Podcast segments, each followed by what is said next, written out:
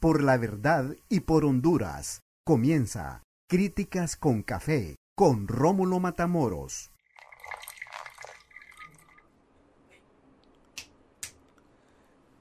¿Qué tal están? Un placer saludarlos. Buenas tardes, buenos días y buenas noches. Bienvenidos a Críticas con Café.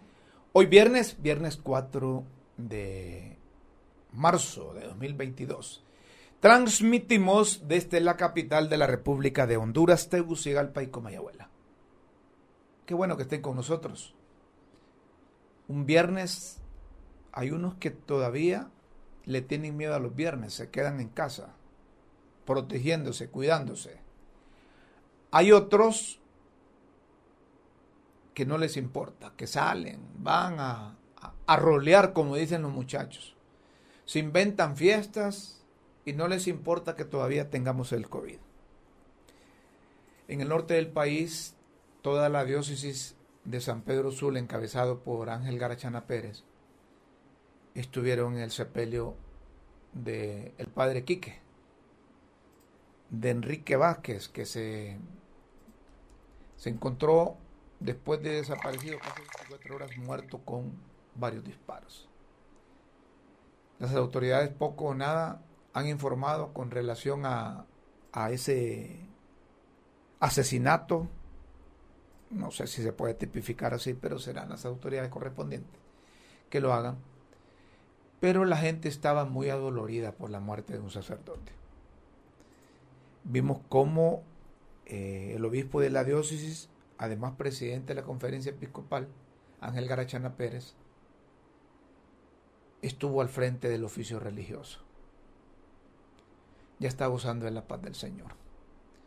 Hoy también acompañamos en la Basílica Menor de Suyapa a la misa de cuerpo presente del amigo Manuel Rodríguez, el gran Manolo, Manolo Rodríguez. Se nos adelantó en el paso por la vida. 47 años de edad, joven, joven muy entusiasmado, nunca decía que no a los amigos, siempre estaba dispuesto a ayudar, dispuesto a hacer todo. Pues hoy estuvimos en la basílica, solidarizándonos con la, con la familia, con su papá, con su mamá, con sus hermanos, con su esposa y con sus hijos. Y fíjense que anoche que estuvimos en la vela, porque también acudimos, es que éramos amigos y lo apreciábamos y lo queríamos mucho. Estuvimos en la, en la iglesia de San Juan Bautista, ahí en la Kennedy. Y nos contaban uno de sus familiares el Via Crucis que se somete un paciente en estado delicado, ahí en el hospital escuela. Nos contaba un familiar de, Manuel, mire, nosotros tuvimos que pagar una enfermera que estuviera a las 24 horas. ¿Por qué? Se ha perdido ese trabajo humanitario de identificación, de solidaridad entre algunos empleados de la salud pública y los pacientes. El hospital escuela, el referente del país. Ustedes saben que ese hospital escuela, de acuerdo a una pirámide que tenían las autoridades de salud, es, es, el principal. Por allá salían con los centros de salud rural, con los centros con médicos, con los centros eh, eh, eh, hospitalarios de área y después el hospital regional y luego el hospital escuela. Pues en el hospital escuela no se da buena atención ahí. No se da buena atención. Y lo experimentaron los parientes del amigo Manolo, Manolo Rodríguez, que hoy lo enterraron, porque la atención pésima. Y no había suficiente respiradores artificiales. Me decía otro por ahí que solo tres o cuatro o cinco respiradores artificiales para un hospital de referencia nacional. Eso es increíble lo que está pasando. Yo creo que el doctor Matthews, el secretario de salud, debe buscar mecanismos. Él no tiene responsabilidad porque va llegando, si apenas tiene un mes. Pero tiene que dirigir la mirada, controlar la forma que realizan el trabajo los empleados del hospital. Me, decían ayer los familiares de Manolo, es un desastre ese hospital. Gracias a Dios no hemos tenido la oportunidad de, de visitar el hospital como pacientes. Sí lo visitamos como periodistas, como reporteros, cuando andábamos en la calle. Si estuvimos internos, en el Hospital del Seguro Social. Estuvimos internos en sala COVID, allá por, por, agosto, creo, del año pasado. Es triste también, pero ahí es donde digo que es más importante tener amigos que tener dinero. Ahí los amigos, los médicos, eh, los médicos que nos atienden en sus clínicas privadas estuvieron a la altura de las circunstancias y, y, nos facilitaron oportunamente que llegáramos al hospital. Porque hay muchos pacientes de COVID que se mueren en el hospital del Seguro Social porque llega tarde. Pero yo, porque ya viví la experiencia, yo creo que el Seguro Social es mejor que el, hospital escuela. Yo creo. Y con lo que me dijeron ayer los parientes de Manolo, los eh, familiares de Manuel Rodríguez que hoy lo enterraron. Ese hospital escuela no... Habrá que buscar qué hacer, señor ministro. Doña Xiomara, doña Iris Xiomara Castro Sarmiento, de Celaya. No vaya a poner una comisión interventora ahí en el hospital en el hospital escuela. No, esas cosas no funcionan. Miren a la Comisión Interventora del Seguro Social. Ocho años ahí. Ocho años ahí. Y el paciente todavía se sigue quejando.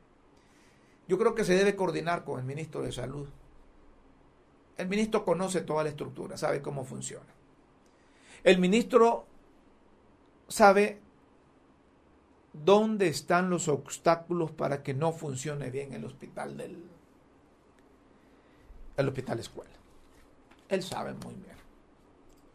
Solo es que lo apoyen. Solo es que lo apoyen al ministro. Mire, si el ministro lo único que tiene es que se embreca, hombre. El ministro Matius o Mateus, como usted quiere decirle. Pero se escribe con M-A-T-H-E-U.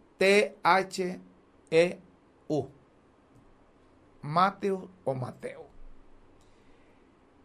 Tiene una cualidad que yo creo que va, va, a congeniar con la administración de Doña Xiomara. Tiene una cualidad que es honrado. Es honrado. Y ahí sí yo puedo meter las manos por ese ministro. Quiero decirles que yo voté por él como diputado. Voté por él, pero para que fuera diputado, no para que fuera ministro. Y le reclamé, le, digo aquí, yo le reclamé al ministro le digo, óigame, yo voté por usted para que fuera diputado, no para que fuera secretario de salud. Y yo dije, antes de las elecciones, que el combate a la corrupción comenzaba respetando la voluntad del elector, que no se moviera gente del Congreso. Pero es igual, sacaron a la gente allá.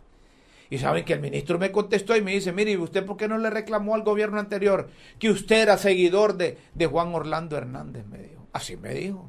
Que usted apoyaba ese gobierno. Entonces, le dije yo, señor ministro, saludos. Que Dios lo bendiga. Porque es una, una, una, una, una catala. El ministro José Manuel Mateos. ¿Verdad? Yo en el, en el marco de la confianza le dije yo, mire, yo voté por usted, porque yo lo dije públicamente en el medio que trabajaba antes. Lo dije públicamente. Mire, voy a votar, dije yo, por Beatriz Valle. Voy a votar por eh, eh, el, el abogado Mauricio Vieda Bermúdez. Voy a votar por Juan Barahona, por Víctor Manuel Matthews y por el doctor Hugo Noé Pino. Esos fueron los votos que públicamente dije yo. Y voté por ellos. Entonces yo quiero que me representen bien ahí en el Congreso, hombre. Que me representen bien. Pero tienen mucha, mucha tela que cortar la Secretaría de Salud y los hospitales referentes. Sí me gusta cómo funciona el Hospital del Tórax. El Hospital del Tórax, sí, yo he tenido amigos que hablan bien del Hospital del Tórax. Pero es que tienen una buena directora. Miren, cuando el, cuando el trabajador de salud se entrega, cuando el trabajador de salud se entrega para ganarse el dinero por, por lo que fue contratado, lo hace bien. Pero es que se han deshumanizado algunos. Los médicos se han deshumanizado, no visitan a los pacientes, le dejan todo a las enfermeras. Solo llegan allá un ratito, le dejan la Por eso es que dicen visita de médica, llegan, sí, sí, tómele la temperatura, tómele, hágamele esto y lo otro y lo otro, y se van. Yo no sé si es que muy pocos médicos tienen en los hospitales, pero eso de que dicen, ah, pucha, vos, o es visita de médico la que hiciste, eso se da. Bueno, vamos a otro tema. Esto de la de la amnistía, hombre. Qué relajo con esa amnistía. Qué relajo con esa amnistía. Por eso es que los diputados deben andar ojo al Cristo. Porque como popularmente dicen, o decían las abuelas, para que no se les vaya chancho con mazorca. Así decían. Chancho con mazorca, decían, aunque es cerdo con mazurca, pero chancho con mazorca, decían así. Porque hay diputados que a pie juntías apoyan y, y, todo lo ven como con sesgo político, que hay que hacerlo, que hay que hacerlo, porque aquellos están en contra que es un, que es un, decreto de amnistía, un decreto de amnistía que benefició a, Marcelo Chimirri. Pero acaso eh, un, delito de amnistía ese eh, eh, tiene que ver con delitos comunes, pues. Es decir, que, que, ese delito de amnistía se lo aplican. Si yo me voy a robar un banco, o yo me robé un banco entre el 2009 a la fecha. Alguien me, me, mete al rollo y no, te, vas a beneficiar con la, con la amnistía política. Los delitos por los que se acusó a Chimirri no tenían nada que ver con persecución política. No tenían nada que ver. A mí me parece que debieron pensar mejor esa cosa. Debieron pensar mejor esa cosa. Porque eh, eh, el, el concepto de la amnistía. Vamos a ver, producción, si antes de eso me pone el concepto ahí de. El concepto de, de amnistía. Para que ubiquemos a la gente de qué se trata eso. El concepto de amnistía. A ver, ahí. No es otra cosa más que un proceso legalmente el cual se condonan y perdonan a efectos jurídicos una serie de delitos a través de la amnistía. Un Estado, más concretamente el Poder Legislativo, decide perdonar y eliminar los delitos realizados por una serie de personas. Vaya, si alguien durante el golpe de 2009 lo persiguió el gobierno de Roberto Micheletti y le emitieron orden de captura. Eh, eh, lo, lo persiguieron por X o Y razón. Entonces ahí sí le cabe la amnistía. Ahí sí le cabe la amnistía. ¿Verdad?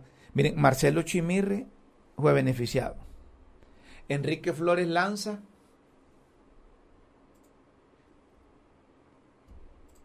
fue beneficiado, don Enrique Flores Lanza.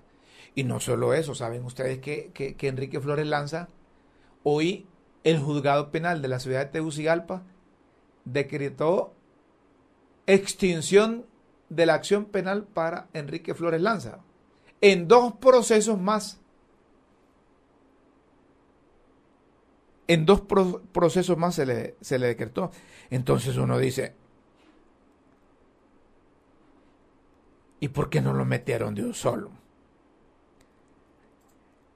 En dos despachos del juzgado de letras penal se celebraron audiencias ad hoc en dos causas que se le siguen al ciudadano Enrique Flores Lanza, donde se le acusa de varios delitos en perjuicio del Estado de Honduras. En el expediente 27649 se le acusa por los delitos de abuso de autoridad y malversación de caudales públicos. En el segundo expediente, en el segundo expediente, 3104229 se le acusa de los delitos de falsificación de documentos públicos, tres delitos de abuso de autoridad y fraude. Todos estos hechos registrados en el periodo de gobierno de 2006 al 2009. El Ministerio Público mantuvo la postura de que los dos procesos se resolvieran conforme a derecho y a la legislación vigente en el país. Por ende, en consecuencia, a los peticionados, a lo peticionado por la defensa, los dos jueces de letra resolvieron con base a lo establecido en el decreto legislativo 004 004 2022. Eso es lo que establece el decreto de amor. A propósito de esto, hemos invitado al abogado José Ramón, no, Ramón Enrique Barrios. Ramón Enrique Barrios. Él es diputado también. Abogado, ¿qué tal está? Buenas tardes. Ah, creí que estaba eh, conectado por imagen también, pero me dice producción que solo está, está, con, tiene imagen. Vamos a ver exactamente ahí, ahí estamos, correcto. Hoy sí, hoy sí lo escuchamos, hoy sí lo vemos. ¿Qué tal está, abogado? Muy bien, a ustedes no los veo, pero bueno. No me ve, como dice eh, vamos a tener ese retorno más adelante. Pero lo escucho muy bien y aquí lo estoy, lo estoy eh, viendo y lo estoy escuchando.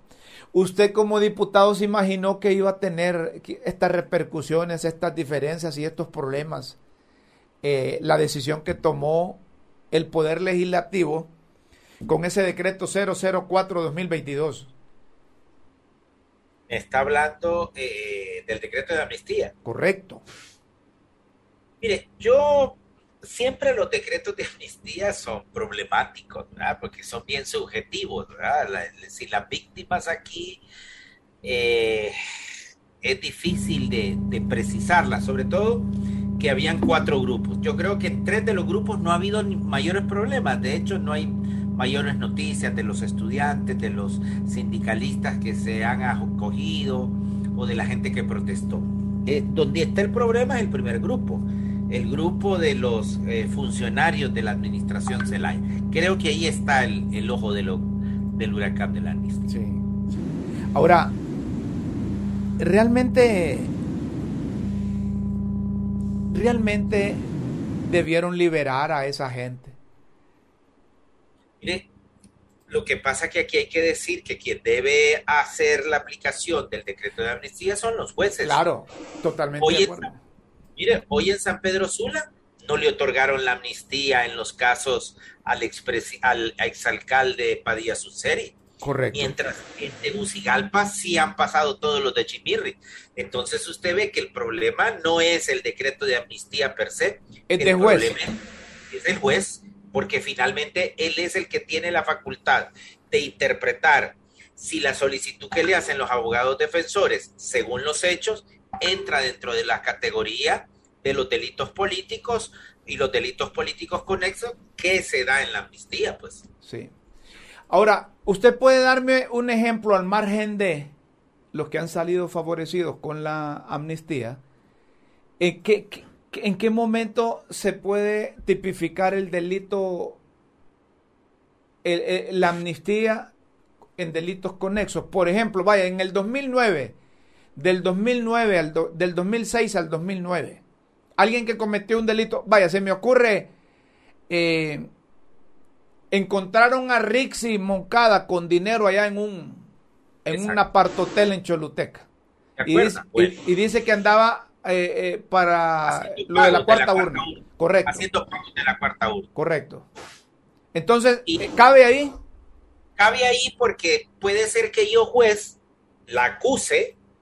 En realidad, el hecho es político, porque la cuarta urna, digamos, es un hecho político de ese gobierno. Podemos estar a favor en contra, pero es, era un hecho político, ¿verdad? Y es cierto que sacaron el dinero en carretillas, se ve grotesco y que Flores Lanza le entregó cierta cantidad a los funcionarios de Mel. Y entonces por eso encontraron a, a, a Rixi con ese dinero. Bueno, y la acusan de enriquecimiento ilícito. Ese en realidad es un delito común, visto así solo, pero en realidad viene precedido de, un hecho político de la cuarta urna. Entonces ahí yo creo que un juez dice, bueno, es cierto, este es un delito común, pero evidentemente viene de un hecho político, es decir, que este delito común es conexo al hecho político. Y, el razonamiento pues da para, para aplicar el decreto de amnistía. ¿verdad? Ahora, Richie fue acusada, fue, acusada, fue acusada y, se acogió a la amnistía o no todavía. No, Richie fue investigada, tenía un expediente investigativo en el Ministerio Público.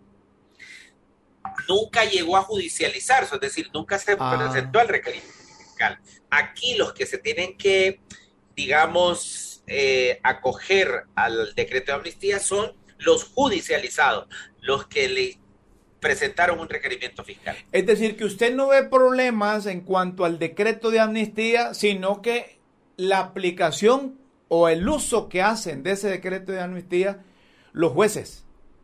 Mire, es que el problema es que hasta ahora nos damos cuenta con, lo que pasó en San Pedro Sula. Pero yo tengo conocimiento que aquí en San Pedro Sula hubo como dos sindicalistas que se quisieron acoger al decreto de amnistía y le dijeron que no. Sí, que ya hay otros antecedentes. Que como no eran famosos, pues no han salido a la luz ah, pública. Ah, e, esa, es, esa es otra cosa, porque yo escuchaba hoy a Gilberto Ríos, el grío, decir que la amnistía ese decreto beneficiará a 7 mil campesinos que, que estaban judicializados, más de 700 mujeres, estudiantes 170, sindicalistas 72, oponentes políticos más de 3 mil, profesores criminalizados 32 y eh, ambientalistas 145. Solo los que luchan conocen los efectos de la represión, dice Gilberto Ríos. Quiere decir que, cuando hablamos de Chimirri, que cuando hablamos de Padilla serie, que cuando hablamos de de quién otro más, de Enrique Flores Lanza, solo estamos eh, considerando a personas que son influyentes o que fueron influyentes o que son tiburones, vaya. Ellos, mire, y aquí es donde vamos a hablar más de Chimirri y de Flores Lanza pero el 90% de la gente que se va a beneficiar, está bueno que se beneficie, son la gente pobre, la gente humilde, y, unos hasta ya han estado como cinco o seis años presos. A mí me parece que en eso hacemos justicia realmente, en eso hacemos justicia. Sí. Lo que me llama la atención, ¿sabe qué es? Que el COFADE, que conocemos al COFADE desde la década de los ochentas. Sí. ¿Verdad? que el COFADE extienda una constancia para que la Secretaría de Derechos Humanos certifique y que luego con ese certificado vayan al, al, al juzgado. Ahora le quiero decir que COFADE, por ejemplo, a Chimirre no le, no le dio una certificación. Sí, aquí sí estaba viendo aquí que, que Berta... No, y han habido muchos ciudadanos que COFADE le ha dicho, discúlpeme, no tenemos antecedentes de su caso o su caso no cabe dentro de violación de derechos humanos. Eh, eh, volvemos a lo mismo, como no es gente famosa, pues no ha habido mayor publicidad en eso. Pero yo hablé con gente de COFADE y me dije, pues aquí lo que pasa es que hasta ahora sale lo de Chipirre, pero aquí fácilmente a 40, 50 personas le hemos dicho que no, por lo menos COFADE no le iba a dar certificación. Y me llama la atención COFADE porque COFADE se identificó abiertamente en el 2009 contra el golpe de Estado a favor de, de Manuel Zelaya Rosales, que incluso era de las pocas, Berta Oliva, que llegaba a la embajada de Brasil a visitar a, a Mel ah, ah. Pero fíjese que como ella dice, no voy a votar, eh, esto va más allá de Berto Oliva, este es COFADE que tiene un prestigio y, y pues no, y decía, disculpe Chimirri, pero Chimirri no se lo dimos porque para nosotros no cae en esa categoría. Aquí lo interesante sería si no fue con la certificación del COFADE, ¿cómo es que la juez o el juez sí le otorgó la amnistía? Eso le, iba, eh, eh, eso le iba a decir, porque entonces si hay un proceso establecido, COFADE, ministerio, ministerio, eh, judicatura o juez, ¿cómo este juez solo esperó que los abogados defensores de Marcelo Chimirre se apegaran a ese decreto 004-2022 y lo, y lo dejaron libre. Y sin uno de los requisitos, voy más allá todavía. En cada una de estas audiencias está el representante del Ministerio Público. ¿Cuál fue el posicionamiento del representante, del fiscal del Ministerio Público en esa audiencia? Otro ¿Se opuso o estuvo de acuerdo? Otro elemento más. Ya descartamos que el juez actuó mal. Ajá, ¿y el fiscal? Del Ministerio Público. ¿Qué dijo? Se opuso. Mire, que, qué interesante. Sí, está interesante. Pero más interesante está si va a caber una reforma que dicen los diputados del Partido Salvador de Honduras que la van a presentar. Hay que ver en qué términos. Yo no sé si a esta altura ya salieron los, o por lo menos ya están coleccionando cartas de libertad los que tenían que coleccionarlas, ¿verdad? Por, por ponerle sabor a esto porque la ley no, Y es que usted tiene razón. Ya se beneficiaron, los que ya se beneficiaron, ya se beneficiaron. Y parece que ya se beneficiaron los toros acá. Y es que usted ya tiene razón y, me eh, retrotraigo a cuando Rafael Leonardo Callejas, que aunque eh, no había decreto de amnistía, pero eh, le otorgaron como ocho o nueve cartas de libertad. Me, me acuerdo, bien me acuerdo de eso. Y, y sin ningún procedimiento establecido por por el Congreso. Entonces, eh, digamos, aunque se presente, porque ¿cuáles serían los argumentos? Yo, ahí donde está el kit de la cuestión. Bueno, quieren reformarlo. ¿Y cuáles van a ser los argumentos? Porque, por ejemplo, yo me acuerdo que en la comisión de dictamen estaba ahí la doctora Ligia Ramos, por ejemplo, me acuerdo muy bien que estaba la doctora y creo que estaba el doctor Umaña, dos representantes del PCH. Lo primero que le voy a preguntar yo, ay, ¿ustedes qué hicieron? Porque yo no veo que ustedes se hayan opuesto en la, en la comisión de dictamen. Es otra cosa también, ¿verdad? ¿Y cómo es que ahora me dice que se van a presentar un no y que ahora van a presentar una reforma? Este quiere decir que estuvieron abriendo la boca en la comisión de dictamen. Ahora, si ellos me dicen, no, ahí está nuestro voto en contra, y dijimos, ok, perfecto, me parece coherente porque ustedes estuvieron en contra, pero que yo me recuerdo, no hubo ningún voto en contra en la comisión de dictamen. Ahí estaban del Partido Liberal, del Libre, del Partido Salvador de Honduras. Y pero, pero ella era la presidenta de la comisión, la doctora Ligia Ramos era la presidenta de la comisión de dictamen. Algo así que pues, eh, pusieron a Ligia Ramos para decir, eh, ¿cómo dice la gente? ¿Dónde va toda la gente? ¿Cómo es esa cosa? Porque no, no analizaron esa cosa. No, no, no, no, no. Mire, y, yo voy a reconocer, y, voy a reconocer mi culpa, porque eh, yo me acuerdo que se presentó una noche y en esa misma noche se presentó el dictamen, es decir, casi a mato caballo y una cuestión como esa, seguramente, si, si lo hubiéramos, eh, si no hubiéramos dispensado los tres debates, pues nos hubiéramos dado cuenta al siguiente día o a los dos días que mucha gente de la sociedad civil, los ciudadanos independientes tenían algo que decir y estaban en contra y me parece que era correcto. Pues. Lo hicieron premeditadamente. Eso hay, que, hay, que, hay, hay que decirlo así. Hay que decirlo así para favorecer, como usted dijo, tiburones tiburones. Sí, no, y, y, aceptamos la culpa que nos corresponde porque debimos haber dicho, bueno, a lo mejor no estoy en contra, pero demos los tres debates para que la gente sepa lo que estamos haciendo. Eso es lo que esperaba uno de los diputados del Libre que tanto se opusieron a esas cosas, a esos vicios que hacían los nacionalistas en el poder, que todo lo hacían a matacaballo, se aprueba, se queda aprobado, se publicaba y todo eso. De acuerdo. Y entonces Totalmente estamos ante lo mismo.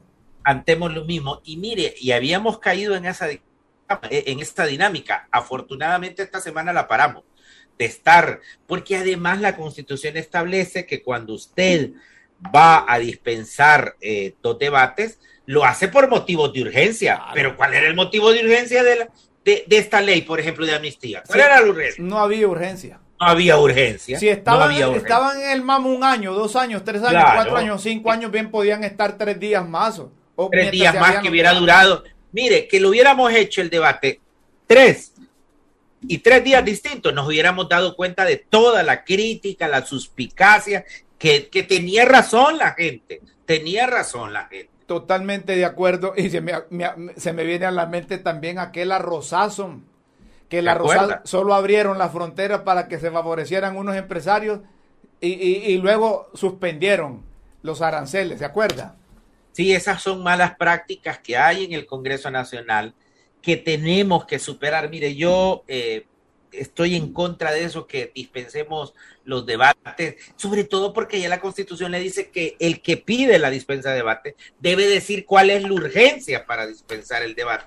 Y ahí en el Congreso solo le dice, te pido la dispensa de debate, y el presidente ni siquiera le dice cuál es la urgencia para pedir la dispensa. Sí. Se, y todos caemos en ese juego. Y viene el presidente de turno y dice, toma en consideración la, la moción presentada por eh, el diputado Enrique Barrio, sí, se toma en consideración, aprobada, y se va. Y, y todos aprobamos. Eh, eh, reconozco la culpa que nos corresponde también. A propósito, y ya para finalizar, quiero hacerle una pregunta, pero usted como profesional del derecho, un, un, un hombre muy conocido, y un hombre que es muy cuidadoso con relación a la aplicación de la ley.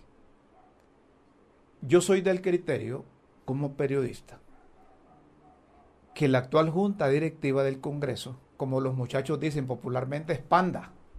Porque panda era la, de Jorge Cáliz, como panda es la, de, del señor Luis Redondo.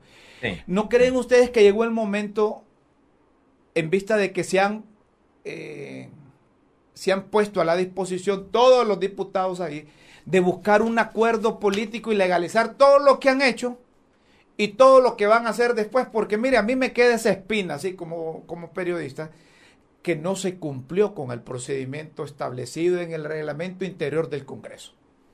Voy a ser objetivo y voy a tratar de ser objetivo porque yo apoyé a la Junta Directiva de Redondo, pero estoy de acuerdo que ambas juntas directivas tienen visos de legalidad y de ilegalidad. Ambas. Ambas tienen algo de legal y ambas tienen algo de ilegalidad. Aquí el gran obstáculo es que la constitución establece cuándo se elige la junta directiva en propiedad y cuándo la junta directiva provisional. Y ya le da las fechas constitucionales, el 21 y el 23. 21 y 23. 21 y 23. Y, y, entonces Redondo le va a decir, a mí me eligieron el 23 y el otro también le va a decir que lo eligieron el 23. Es decir, que ambas, digamos, constitucionalmente, por lo menos con el requisito de la fecha, son constitucionales, ambas. Ya, pero no hay nada dicho que existe, digamos, una fecha para legalizarlo del 21 y del 23, porque entonces usted tuviera no reconociendo esas fechas constitucionales que ya establece la Constitución de la República. Pero ustedes los abogados, ustedes los abogados, ustedes los diputados, así como hacen las cosas, las deshacen ahí en el Congreso, independientemente que las fechas constitucionales se hayan violado por parte de las dos juntas directivas. Sí, sí, y ambas. hay que buscar, sí, yo también, yo soy del criterio que tanto eh, aquel, eh, eh, el ministro de Gobernación que, lo mandaron a hacer el, el mandado falló, como la juramentación de Luis Redondo que apareció ahí Russell juramentándolo, hombre. Oh, y mire, y yo le dije al, al abogado Cali, abogado Cali, que usted fuera el presidente en este momento. Y le voy a decir por qué. Porque este el 21 nos convocó para el 23 y nosotros llegamos el 23, es decir, que reconocimos su presidente provisional llegando al Congreso. Si usted llega al Congreso ese día y nos pone a votar, usted tenía la mayoría, usted hubiese sido el presidente. Porque ¿qué íbamos a decir nosotros? ¿Cierto o no? Abogado, de acuerdo, pero es que la forma como lo, tenían planteado el grupo del señor Redondo ya era como popularmente dicen la mancha brava, ya había un macaneo ahí. licenciado, pero dígame, ¿quiénes eran los que estaban en la plaza? ¿No eran los de Libre? Ajá, y Cálex no era el más votado de Libre en Francisco Morazán. Sí. ¿Cómo le iba a temer? Como le iba a temer a sus partidarios. Usted sabe lo que le estoy hablando de las amenazas que tuvieron antes, durante y después ese grupo de, diputados. Ahora, yo sigo sosteniendo, discúlpeme, que el señor Redondo es Pando. Mire que, mire, Redondo Pando, que debe buscarse una forma, hombre. Debe buscarse lo que pasa que como ellos llegaron allí y han estado votando y se dirigen a él, legalizaron todos los. no, no, eh, no, Usted como abogado sabe que el hecho de que lleguen todos ahí, eso llega más por el salario, le voy a decir, porque la lugar a dudas, la, parte, la parte económica sabían que, eh, que, la presión del Ejecutivo vía Secretaría de Finanzas con doña Rixi a favor de Luis Redondo, pues iba a obligar a todos que, se, que llegaran al, al Congreso. es, ¿verdad? Estoy de acuerdo, estoy de acuerdo. Entonces, ¿usted cree que todavía se le, se le debe buscar una salida o hay que seguir con esa cosa panda? Mire, yo creo que debe haber alguna salida política que haya, digamos, de acuerdo. los jefes de bancada, sobre todo del Partido Nacional y del Partido Liberal, salgan los cuatro jefes de bancada con una declaración que diga, nos hemos reunido, hemos platicado, hemos puesto sobre la mesa nuestras diferencias, nuestras convergencias, pero aquí estamos reconociendo la presidencia del señor Luis Redondo. Eso, eso mandaría un mensaje, sin tocar las fechas de la Constitución de la República. Totalmente de acuerdo, totalmente de acuerdo con usted. Y le agradezco que me haya atendido esta comunicación, abogado. El honrado soy yo. Muchas gracias por invitarme. Un fuerte abrazo. El abogado Ramón Enrique Barrios, diputado del Partido Libertad y Refundación con nosotros. A mí me gusta hablar con esta gente que es honesta. Este hombre es objetivo con sus puntos de vista. Vamos a separarnos un poquito aquí. ¿Me dice producción? Sí, eh, eh, sí, nos separamos. De acuerdo, nos separamos y luego seguimos. Porque hay un diputado que es abogado y es nacionalista y quiere participar sobre esa cosa también de la amnistía. Ya volvemos aquí. Seguimos, señoras y señores, en Críticas con Café. Hubo un concierto hubo un concierto en, en aquí en la Vía Olímpica. En la Vía Olímpica hubo un concierto y estaban Los Ángeles Azules y estaba Carlos Vives. A mí me gusta la música de Carlos, Vives, el vallenato. A mí me gusta la música de Carlos Vives. Pero eh, la de Ángeles Azules no. Pero lo que les quiero contar es que yo no sé cómo la gente dice que está en crisis. Fíjense que ayer estaban vendiendo hasta, hasta en 3.000, 3.500 el, la entrada. 4.000 pesos, 4.500 y eso estaba abarrotado. Estaba tan abarrotado que uno no podía circular por la calle de la vía olímpica. Casi no podía circular de allá viniendo de hacia yendo para el Valle de Ángeles por el anillo periférico y la gente, yo no sé si es que están ávidos de, alegrías, de relajamiento, de divertirse un poco, o, es que a esta gente le encanta ese, el chonguengue ese, le gusta eso de Los Ángeles Azules y, le gusta el concierto de Carlos Vive. Yo repito, a mí me gusta la música del vallenato de Carlos Vive. Me gusta.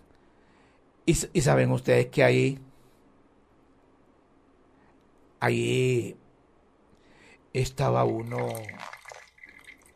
¿cómo es que se llama esa cosa? La, estaba un, un carajo fumando la, la oca, uca, juca, así es. Es que aquí la juca le hablan a la cerveza, ¿va? Unos les dicen la oca, otros les dicen la juca, pero, pero, pero, pero así es, la juca. Y eso es un, es un procedimiento que yo creí que había en otros lados, pero que aquí no, hombre, pero miren que ahí, ahí estaban con eso de la, de la juca. Esa juca, ¿para qué sirve? Es una pipa de agua usada para tabaco saboreado, llamado macel. Se calienta con carbón, produce un humo que pasa mediante un artilugio florido e inhalado. Así, a ver qué dice. Pongamos a ver ese hombre. Nos pone, nos puede por, eh, producción poner ahí que lo que Juca. ¿Ah? A ver, miren ustedes ahí. ¿Ah? ¿Cómo se llama eso, compañero? Juca. Juca, juca es tabaco con sabor. ¿Y, cómo le incorpora el sabor? El sabor viene aparte. Eh, el tabaco se, se, usa aquí y estos son los carbones para prender el tabaco. Y esto sirve con agua para vaporizar el tabaco. Esa juca. Ajá. ¿Cómo se llama? Me dice. Es una especie juca. de pipa juca. Juca. Juca. Juca. Usada para saborear el tabaco. H-O-O-K-A. Que le llaman macel. El macel se, se calienta con el carbón que produce un humo. o shisha, las dos. pasa, mediante un, artilugio ahí. Lo inhalan, una manguerita y se va. Eso es viejísimo, lo usaban en Asia y África, pero yo no creí que había aquí. Yo no creí que había aquí. Pero la gente se mete a rollo. Se mete a rollo. Miren ustedes, aquí está con nosotros un diputado nacionalista por el departamento de, de Atlántida. Él es abogado también de profesión. Se llama David Manaiza. ¿Cómo se pronuncia ese, ese apellido, diputado? Lo acaba de decir. Manaiza. ¿Y de dónde es originario ese, ese apellido, hombre? Pues según mis ancestros, pues son originarios de Francia. Francia. Pero mi madre, mi madre nació en Limón, Colón. Ah, mire usted. Tiene descendencia francesa. Eh, sí, como recuerde, Sí, sí, son. recuerde que la nación garífuna pues viene de... Los afrodescendientes vienen de todos lados, ¿verdad? Correcto, y aparte eh, se, se sufrió un mestizaje ahí en, las Antillas, en San Vicente. Recuerde que San Vicente fue colonizada por los franceses. Quiero decirle que es al único que le he escuchado este apellido, Manaiza. Yo no lo había escuchado a otro. Sí, claro, es único. Sí, es único. ¿Y cuántos años tiene usted, diputado? Tengo 40 años. Está joven, hombre, 40 años. Muy bien. Óigame, y usted como diputado nacionalista, realmente así eh, eh, se reúnen los diputados y analizan esa cosa de la, de la amnistía. Claro, claro que sí, sí, nosotros pues estamos siempre atentos y reunidos a esa esos diversos abusos que a veces eh, se cometen, ¿verdad? Eh, realmente esa, esa ley de amnistía la aprobaron ilegalmente, solamente con 49 votos de diputados propietarios cuando tenían el Congreso tomado, ¿verdad? Eh, lo hicieron pues a la brava, a la fuerza, eh, careciendo de toda la legalidad y espero de que pues la fiscalía en su momento se pronuncie presentando un recurso de inconstitucionalidad y que realmente eso pueda revertirse, ¿verdad?, ante la Corte Suprema de Justicia, ya que esa es una bofetada para el pueblo hondureño y es una aberración jurídica.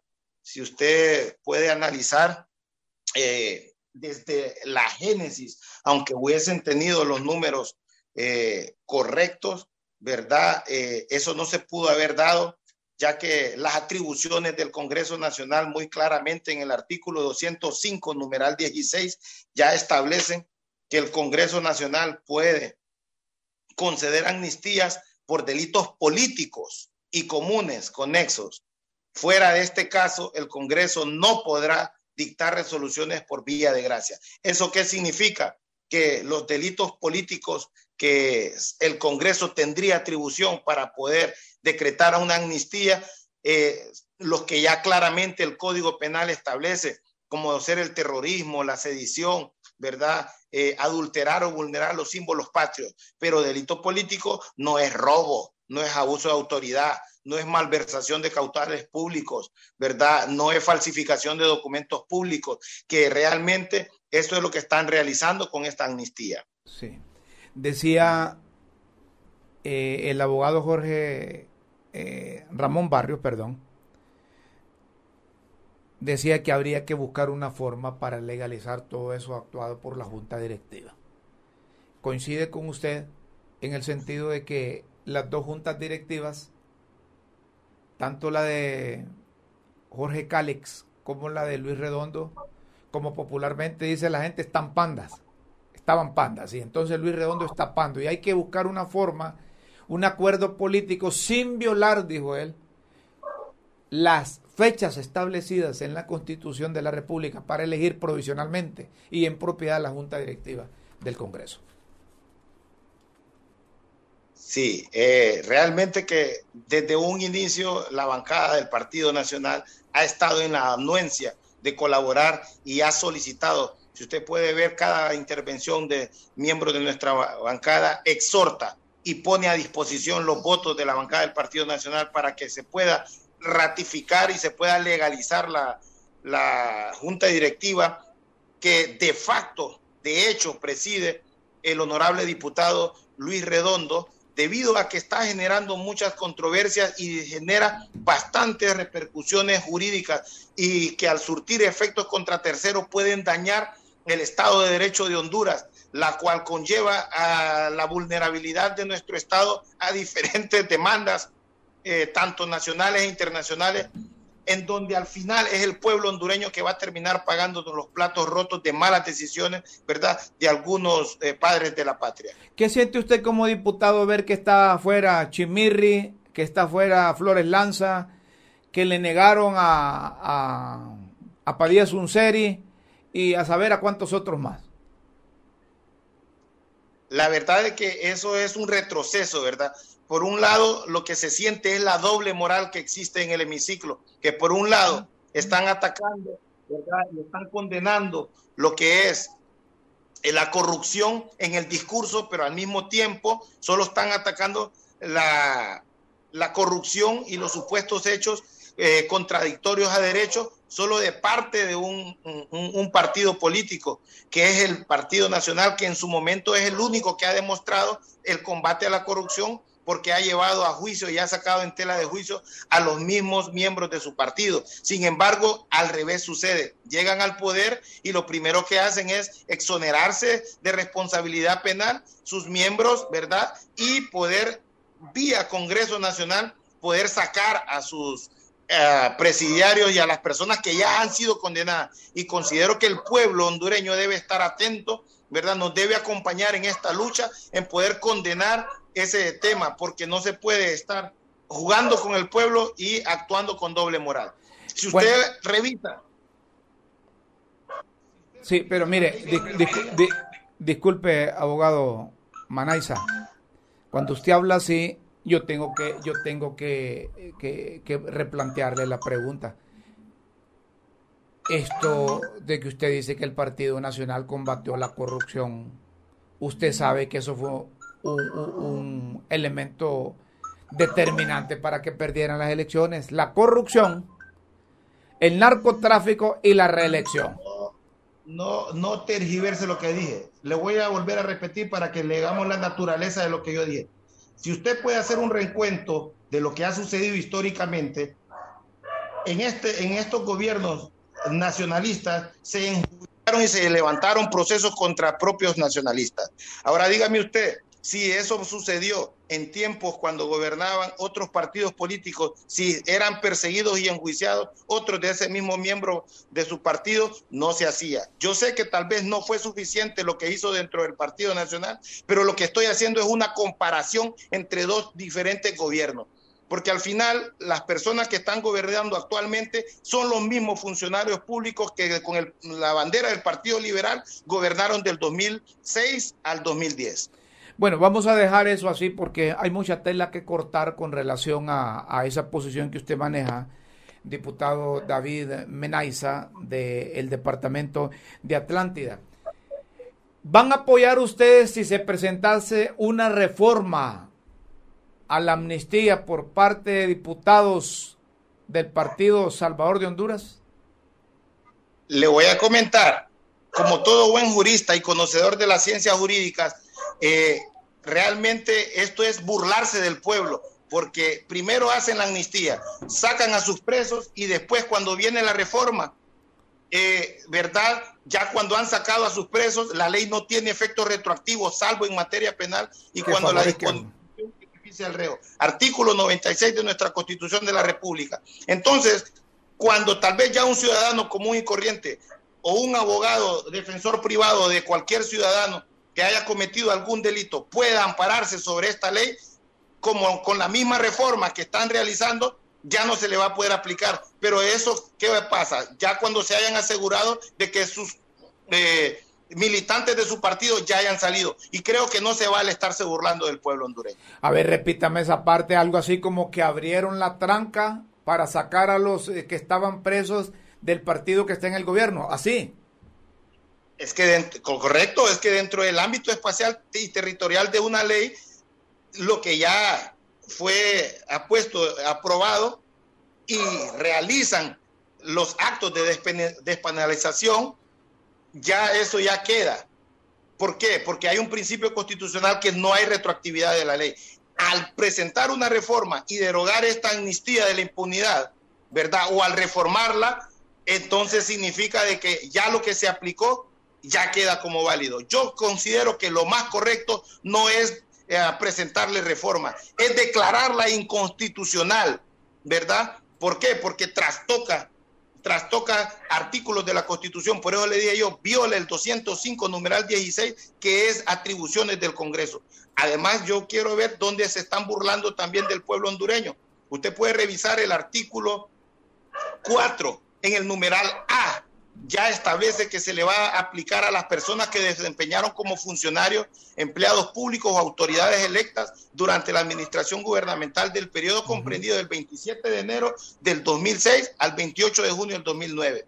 Sin embargo, como usted puede revisar en el último párrafo de ese mismo artículo, ya dice de que va a crear a través de la Secretaría de Derechos Humanos y a través de una ONG para que puedan certificar las personas que les pueda catalogar como delito eh, político.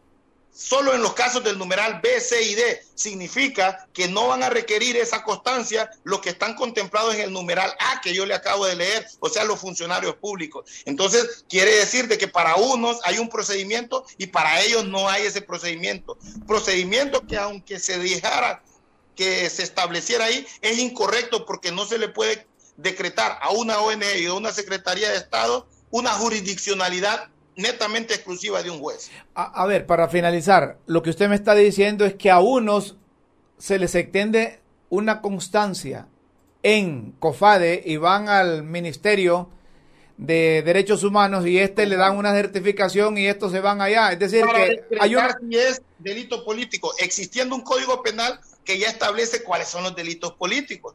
Entonces le está dando facultades a una ONG para legislar, no es correcto. O para tener discrecionalidad jurisdiccional. Le está quitando jurisdicción a la Corte y eso no es correcto. Perfecto, le agradezco mucho. Y, yo no sé por qué ponen a COFADE que, emita constancias de que sí es, es delito político. A mí me parece que si el Congreso legisla, la ley es para que la aplique a quien corresponde la, la, constitución. Por eso yo la constitución. Es anticonstitucional y antes de estarla reformando debería quedar sin valor y efecto todo lo realizado con ella. Sí, pero conociendo cómo opera el Ministerio Público y cómo opera la Corte Suprema de Justicia, ¿o cree usted que ahora con esas extradiciones han cambiado los de la Corte Suprema? No, esperemos que se presente la acción, no podemos prejuzgar. Si no se ha representado el recurso de constitucionalidad, no sabemos cómo pueda resolver. Yo considero de que los juristas, ¿verdad?, eh, pueden estar observando. Si usted mira el PSH, desde el momento que le quiera reformar es porque está mala, ¿verdad? Entonces, ¿por qué la hicieron? Era porque ya se sabía la trampita que se quería mandar. Correcto. ¿Usted tendría eh, el valor de llegar al Ministerio Público, no, perdón, a la sala de lo constitucional a presentar un recurso de inconstitucionalidad con relación a este eh, decreto 004-2022? Pues la verdad que sí tendría el valor porque como todo ciudadano, ¿verdad? Como profesional del derecho, como presidente del Colegio de Abogados, capítulo de la Ceiba, pues podemos entablar acciones ya sea de manera colegiada, de manera a título personal o como bancada del Partido Nacional en oposición constructiva ¿verdad? Para poder que la Corte revise este tipo de situaciones. Porque en el hemiciclo, ¿verdad? Cuando gozan de una supuesta mayoría en votos, eh, realmente no hay un orden, no hay un control, ¿verdad? Pero eh, la ley ya prevé y la constitución que para este tipo de abusos, cuando una norma se aprueba en el Congreso violando la constitución, existen los recursos legales y, y se va a la Corte para que lo revise. Perfecto, gracias abogado. Ok, a usted las gracias. Gracias por aceptar esta comunicación de críticas con café. El abogado David Manaiza del Partido Nacional en representación del Departamento de Atlántida. Deben de ir, hombre. Deben de ponerse de acuerdo. Solo me acuerdo de aquella cosa que, dijeron, eh, cero aranceles el arroz, el arrozazo, por determinado tiempo, cuando aquellos importadores se habían llenado de arroz, volvieron con, con, la, con los aranceles. Y eso que ha dicho el abogado Menaiza. Así es. Menaiza o Manaiza. Aquí me dice producción Manaiza. Lo que dice el abogado Manaiza, sí, hombre. Solo sacaron los presos que querían sacar. Le han de haber dado su tiempo porque la cosa no estaba bien, no estaba legal el que no salga en determinado tiempo se, se queda adentro. Se apuraron y presentaron esos, eh, esas eh, solicitudes. Y los del COFADE, ni cortos ni perezosos, a quienes les dijeron que les dieran esa constancia, se las otorgaron. A otros se las negaron. Sucede en el país, pero hay que mejorar esa cosa. Hay que mejorar esa cosa. Me está diciendo producción que terminamos que concluimos el programa. Hoy es viernes. Vamos a finalizar la semana y los invitamos para que el próximo lunes estén con nosotros a partir de las 5 de la tarde en Críticas con Café por las redes sociales. De lunes a viernes de 5 a 6 de la tarde, Críticas con Café. Gracias por seguirnos. Hasta el próximo lunes. Que tengan un feliz fin de semana. Buenas tardes, buenas noches, buenos días.